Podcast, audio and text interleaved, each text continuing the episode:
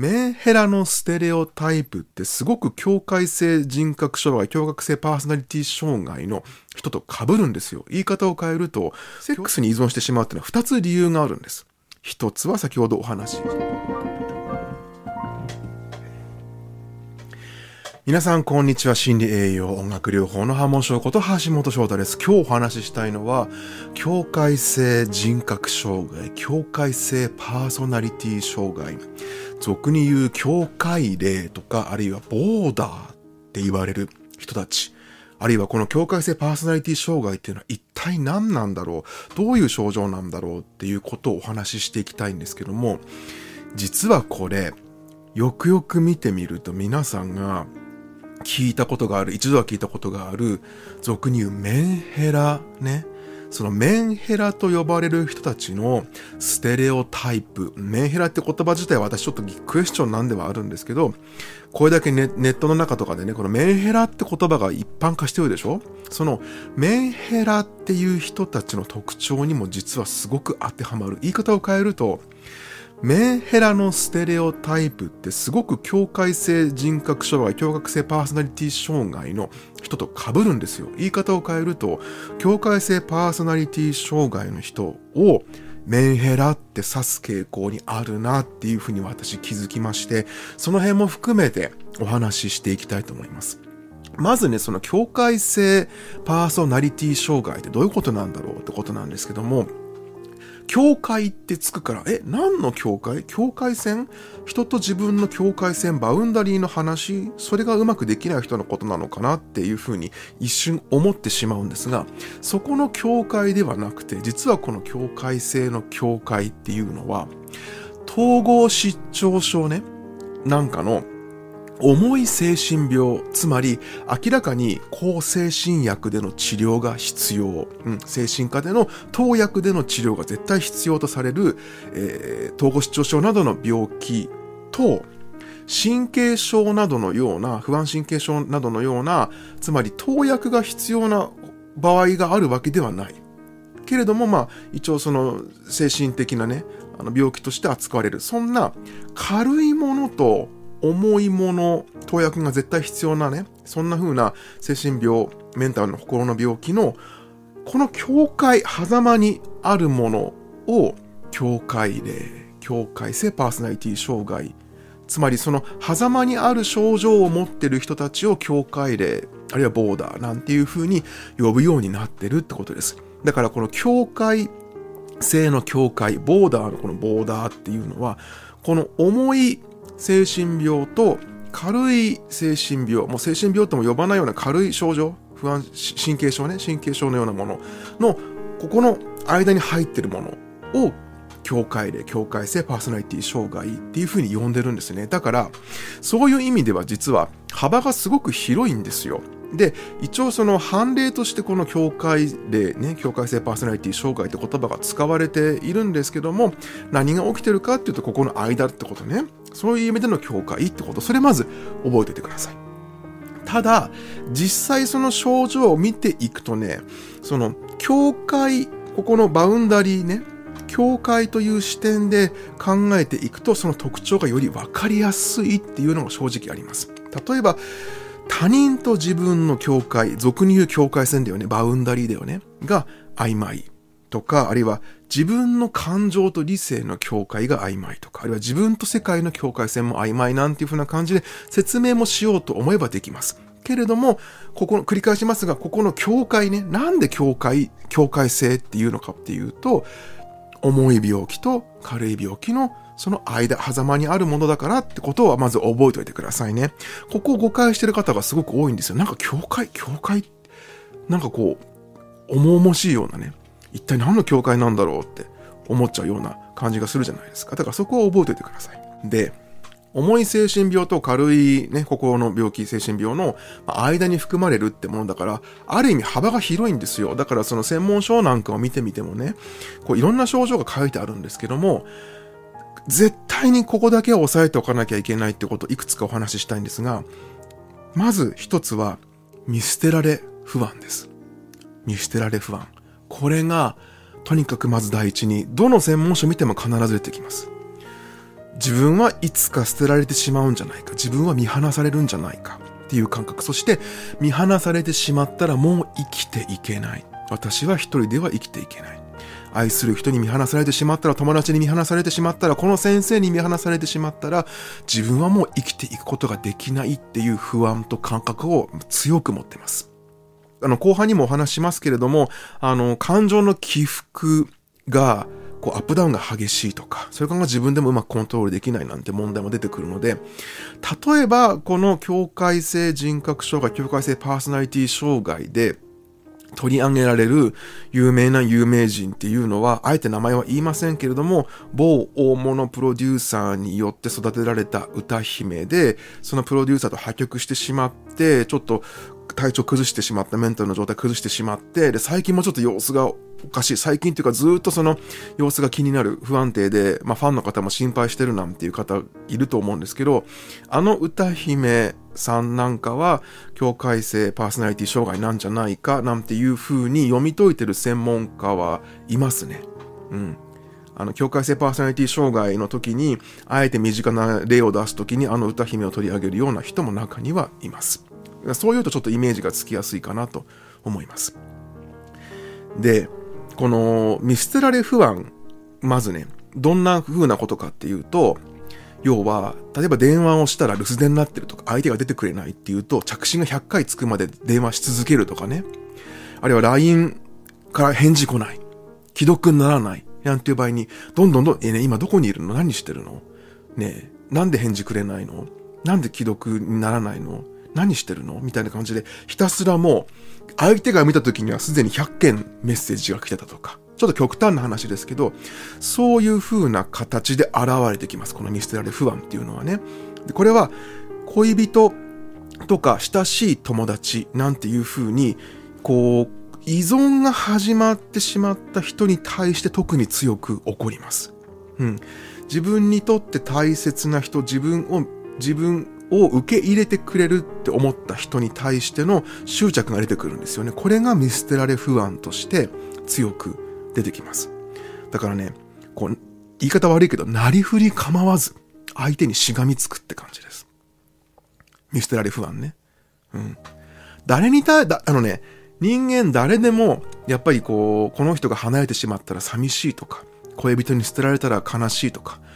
恋人に捨てられたらどうしよう、離婚したらどうしようみたいな見捨てられ不安っていうのは誰でも大なり小なりあるんですよ。ただ、境界性パーソナリティ障害の場合にはそこがもう、あの、同行して、ね、相手の状況とかお構いなしに、そして自分の妄想で突っ走っちゃうってことです。ちょっと冷静に考えれば今仕事中だもんしょうがないよねとか、あれ早めに寝ちゃったのかなとか、今忙しいのかなっていう感じで、ちょっと不安になるけれども、でも多くの人がそこで待てるじゃないですか。で、それが大人じゃないですか。それができないってことなんです。自分の不安衝動に駆られて、とにかく不安で不安でしょうがないから、相手の返事が来るまでも何かしてないと収まらないってことね。これっていうのは言い方を変えると、つまり自分の不安を相手に収めてもらう。か、つまりそういう意味でも依存してるってことです。自分で自分の不安と向き合ったり、自分で自分の不安をどうにかしていこうっていうことではなくて、相手に対して、ね、早く私の不安を収めてよ。この不安が辛いの。この不安はあなたのせいで今起きてるの。早く返事してよ。っていうような、ともすると怒りにも変わっていったりしますね。そういう意味での依存の仕方をしちゃうってことです。で、これが見捨てられ不安って形で起きてくるってことです。で、これは恋人とか友人とか、特に親しい人ね。で、家族や兄弟に対しても、もちろんこの見捨てられ不安っていうのは出てくる場合があるんですが、あのね、幼少期とかその家族関係の中で見捨てられるっていう不安、見捨てられるっていう感覚を持ってしまった場合に、この境界性パーソナリティ障害の問題が出てくる時もあるので、そういうケースの場合には逆に家族には出せないっていうのがあったりします。逆にね。家族には出せないんだけれども、あの、特に恋人とか友人には強くその見捨てられる不安が出てしまうとかね。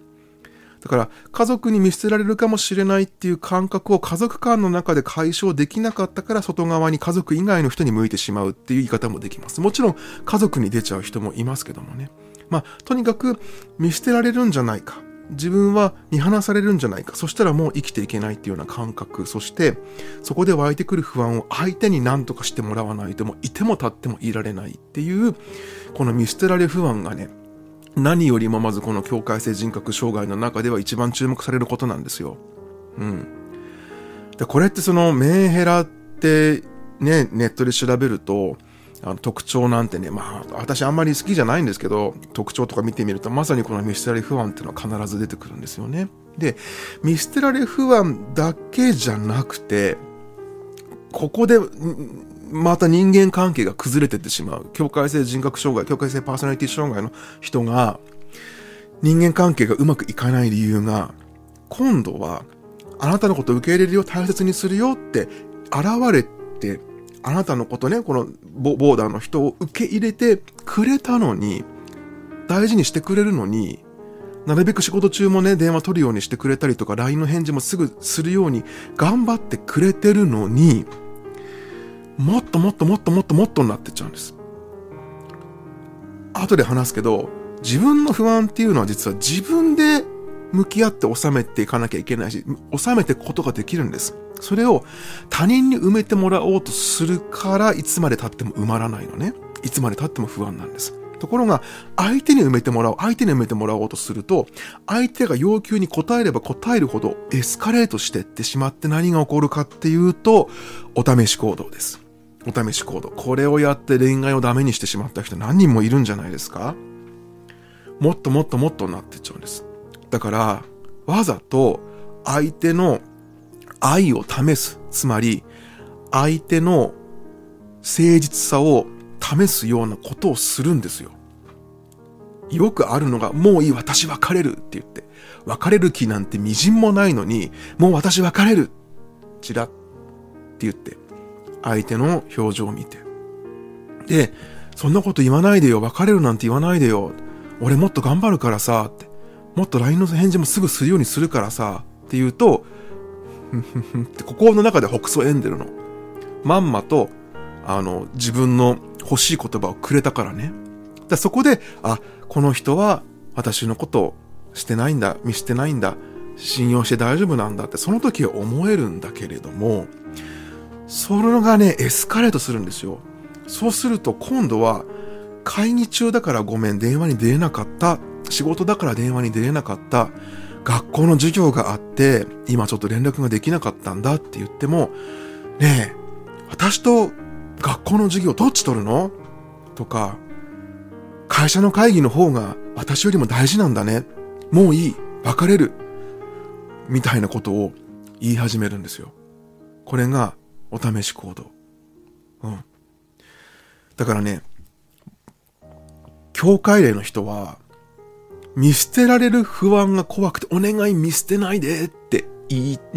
うのね。で、相手が近づいてきてくれると、今度は相手を試すようなことをどんどんどんどんしちゃうから、結果的に自分で見捨てられる方向に持ってってるんですよ。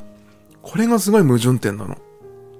うん。見捨てられるのが怖いのに怖すぎて怖すぎて自分で壊してしまうってことをしてるんです。パーソナリティ障害っていうくらいだから、パーソナリティ障害については、あの、自己愛の方でね、自己愛性パーソナリティ障害の方でお話ししてるんですけども、パーソナリティ障害っていうのは、つまりもう日常生活に支障が出てしまうくらいの状態ね、人格障害、障害っていうくらいだから。だから、このお試し行動とか見捨てられ不安みたいなのも、要は相手の日常生活とか相手の社会生活を壊すところまで行ってしまうっていうのが、まさにこの境界性パーソナリティ障害を持ってる人の特徴なんですよ。だって、もちろんさ、社会的に考えたら、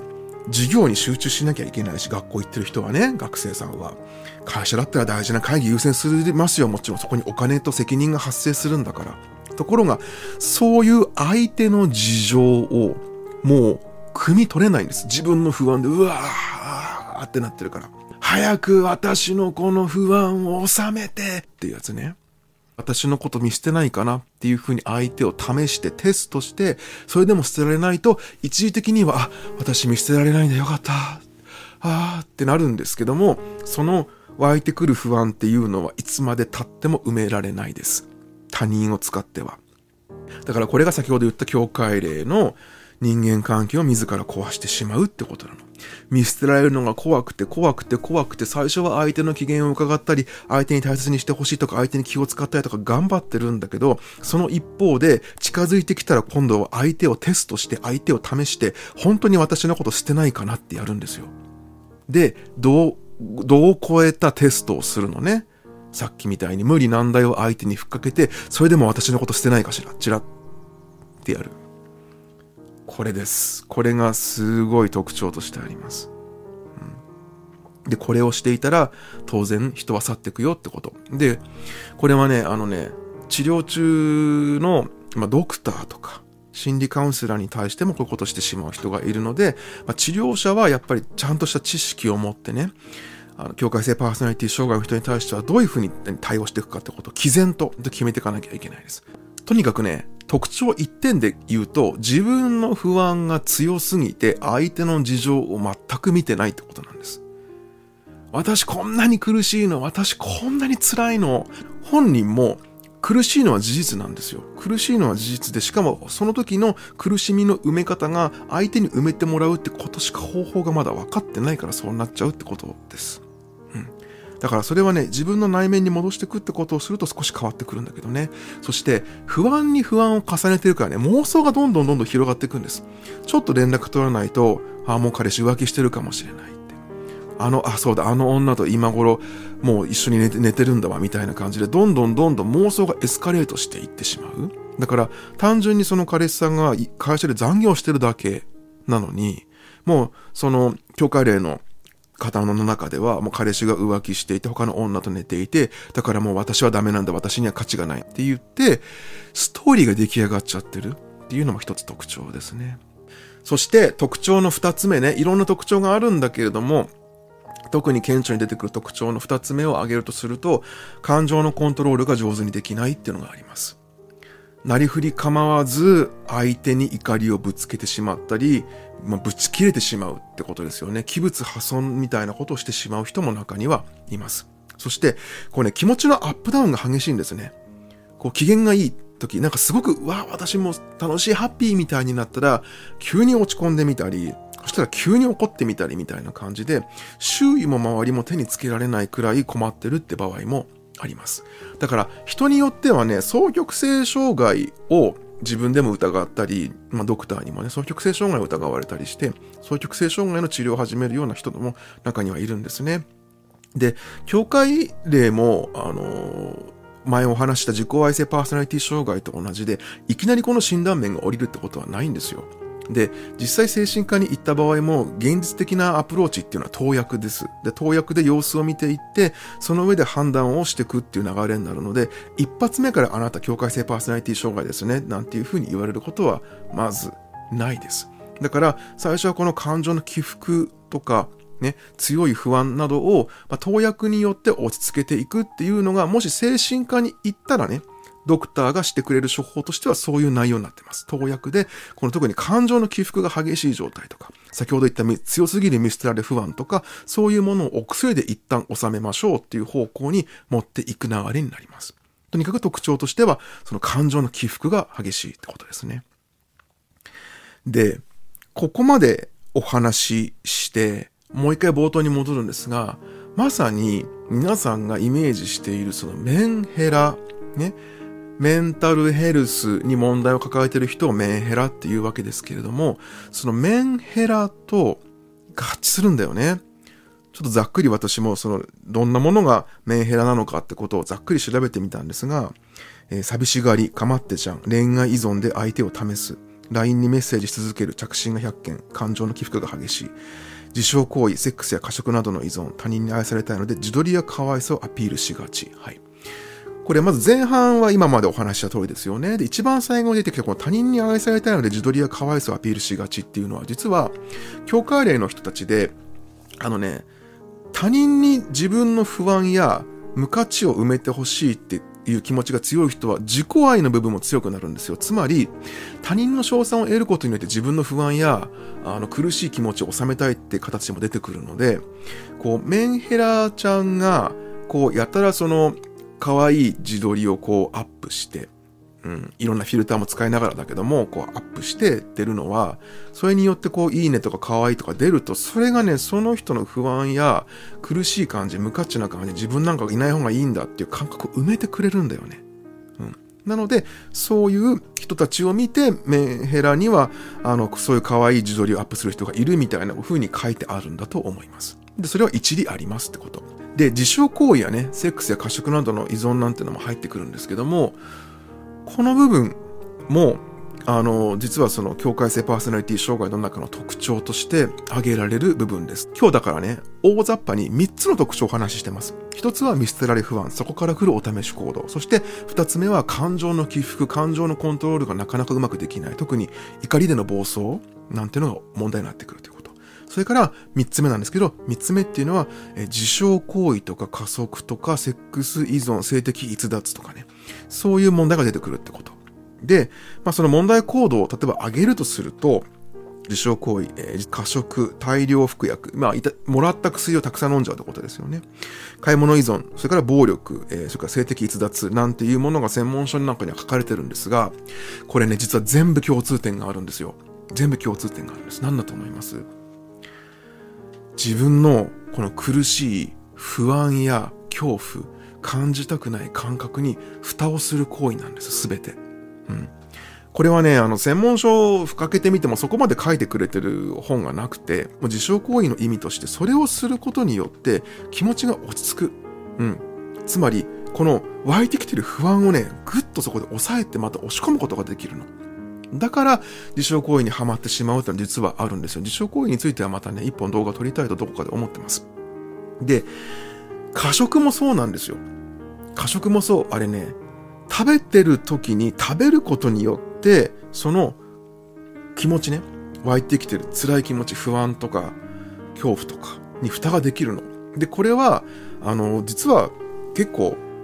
やってる方多いです。過食とまでいかないけど食べることでストレスを解消するってこと。あれね、ストレスが解消されてるっていうよりも押し込まれてるってイメージなんだよね。食べることによって、えー、そのもう感じたくないストレス、そういうものをですね、こう押し込んでるっていうイメージ、実は。だから、実はこれもね、その、抑圧するために、この食べるってことをする方たちはすごく多くて、うん。だからね、ダイエットがうまくいかない方たちっていうのは、食べることに食べる以外の意味が加わってる場合うまくいきません。これもどっかで動画撮りたいですね。撮りましょうね。うん。食べることによって自分のメンタルを安定させてる人はダイエットうまくいきません。なんでかっていうと、食べることやめちゃったら、好きなもの食べることやめちゃったら気持ちが不安定になるんだもん。そんなこと誰もしたくないですよ。うん。ってことね。あらゆる依存症がそうなんですよ。買い物依存もそうだし、あの、性的逸脱ね、セックス依存なんかもそういう部分が入ってきます。で、セックス依存についてはね、またこれも動画で撮りたいんですけれども、それも何が起きてるかっていうと、まず、セックスの快感によって一時的にこの不安とか苦しい感じがまず紛れるってのがあるんです。だからそれが一番大きいってこと。だからやってることはこの抑圧行動と同じってことね。で、もう一個は、その自分が愛されるかどうか、自分がここにいていいんだろうか、自分は価値があるんだろうかっていう心配とか不安というか、つまりそれが見捨てられ不安にもつながっていくんですけども、自分が自分でここにいていいとか、自分は自分でいいんだって感覚がないから、他人に大切にされたり、他人に愛されたりすることによって自分が生きてていい、生きてるっていう感じを強く得られるんです。その最もたる形がセックスなわけ。だから、セックスをしているときは、これは男性女性もそうなんですけども、境界性パーソナリティ障害を持っている方で、セックスに執着してしまうっていうのは、セックスの最中に自分が求められてるとか、自分が生きてるとか、自分が生きていていいっていうメンタル部分の精神的な充足感、快感が得られるから、セックスに依存してってしまう。つまり、セックスにあの執着してしまうってことが起こるってことなんです。だからね、セックスに依存してしまうっていうのは二つ理由があるんです。一つは先ほどお話ししたみたいに、不安や苦しい感覚をセックスによって紛らわすことができるってことね。そしてもう一つは、セックスによって相手から私は求められてるんだ、愛されてるんだっていう感じがするわけよ。それが行きずりの関係であったとしても、その瞬間だけは相手が自分を求めてくれてるって、この精神的充足感が何よりも、そのなんていうかな、この苦しさをね、紛らわしてくれる。だから性的に逸脱していくっていうのも特徴としてあるんですね。このセックス依存、性的逸脱に関してもね、またね、動画を撮っていきます。なのでね、結果、結果、教会での人たち、周りの人たちに何が起こるかっていうと、あのね、周囲がコントロールされてっちゃうってことなんですよ。うん。まあ、お試し行動もそうだし、あの、見捨てられ不安から来るいろんな行動が、やっぱり周囲を巻き込んでいくわけです。本人に自覚があるかはないとして、対人操作性という特徴があるっていうふうに言われてます。対人操作性。これが医療に携わる人、ドクターとか心理カウンセラーが気をつけなきゃいけない人の、いけないんですけども、あの、境界性パーソナリティ障害を持ってる方っていうのは、ドクターとかカウンセラーとか看護師さんも自分のコントロール下に置こうとします。いろんなお試しをしたりとか、いろんな方法を使って試してくるのね。だから、そこは、あの、またその医療関係者のお話になってくるんですけども、その部分はしっかりと、あの、線引きをして接していくことがすごく大事になります。つまりね、巻き込まれていて、いってしまったら、もうその教会例の人の思うツボだし、巻き込まれてしまうともう治療が成立しなくなっちゃうんです。治療としてね、見たときにね。うん。だからその、境界性パーソナリティ障害の人のためにも、こちら側が巻き込まれては絶対にいけないってことね。それが重要なポイントになります。でね、まあ、要はだから周囲の人は、できないことはきっぱり伝えるってことなんです。あの、まあ、ルールを、シンプルに言えばルールを決めるってこと。で、あの、親身になるほどね、依存が強くなっちゃって、本人のエスカレ、本人の要求もエスカレートしていってしまうので、こちら側ね、淡々と線引きをして、うん、対応するってことね。例えばもう夜10時以降はお話は聞きませんとかね。これは例えばその、境界性パーソナリティ障害を持ってる友人とか恋人で、自分にどんどん要求がエスカレートしてしまうっていう場合に、例えば重要なことですね。夜10時以降話聞かないよって。けれどもそれはあなたのことを大事に思ってないわけではないよ。私にも生活があるからっていうふうにきっぱり伝えるってことね。ここで線引きをするってこと。これも、あの、すごく大事です。これはもう、その人の生活を守る、ね、治療者とか、境界性パーソナリティ障害の周囲の人、自分自身を守るのも大切だし、かつ、相手の対人操作性に巻き込まれない。それがひいては、境界性パーソナリティ障害の回復にもつながってくるので、相手のためにもそれが必要ってことです。でね、境界性パーソナリティ障害の解決と回復っていうことを考えていくんですけれども、まずね、この、この動画、私がこのチャンネルの中でお話ししてることは全部役立ちます。なんでかっていうと、結局、あらゆる問題を一旦自分の中に戻して考えるってことなんですよね。他人のせいにしてる限りは変わらないから、一旦自分の中に戻して自分自身を見つめていくっていうことをするのが、まず回復と解決の大きな一歩になるんですよ。そして、あの、一番最初にお話した通り、範囲が広いのね。統合失調症のような重い精神病と神経症のような軽い精神病の間を全部指すから、これをしたら良くなりますとか、これをしたら回復しますってないんですよ。だから、自分なりに自分と向き合いながらいろんなものを試していくしかないってこと。その上で心理的なアプローチはもちろん、食事と栄養のアプローチもすごく大切です。やっぱりね、神経伝達物質とか栄養素が